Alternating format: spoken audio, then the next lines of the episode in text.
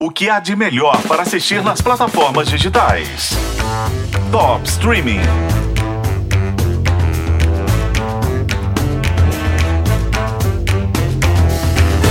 Uma das melhores produções nacionais da Netflix está chegando para quebrar tudo nessa quarta-feira de cinzas. Bom Dia Verônica, estrelada pela Tainá Miller, volta em grande estilo para sua última temporada. A primeira temporada de Bom Dia Verônica começou com o combate à violência doméstica, passou pela corrupção policial e terminou na caçada a um serial killer que o Du Moscovis tornou inesquecível. Na segunda temporada, nossa policial rebelde Verônica, já na clandestinidade, caça um falso messias vivido pelo Reinaldo Gianecchini, que usava a religião para abusar sexualmente de mulheres.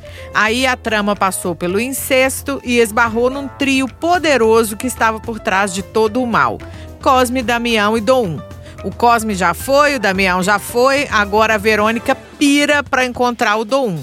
E sabe quem ele é? Manquinos 7, bom dia Verônica. Ó, o Deja, fala aí, Deja, Oi. nosso contra-regra, nossa querida companheira da arte, o que, que é isso aí? Essa placa pra gente botar na entrada. Vai, vai adereçando a história. Eu não vou mostrar porque não quero dar spoiler. Se você não reconheceu a voz que tá aí apresentando o set da série, eu te conto. É o Rodrigo Santoro, a melhor adição a esse elenco. Ele faz o Jerônimo, um milionário criador de cavalos que, é óbvio, é muito mais do que isso. Para quem não viu ou não se lembra, a Verônica do título é uma escrivã da Polícia Civil de São Paulo, vivida pela Tainá Miller, que lá no começo da série testemunha o suicídio de uma mulher que era vítima de violência doméstica.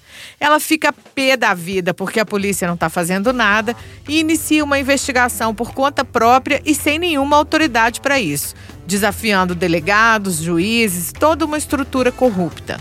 E quanto mais ela mexe, mais fede até que descobre que há uma organização criminosa muito maior por trás de pessoas que pareciam desconexas. Surgem novos personagens, claro, mas os nossos queridinhos estão de volta.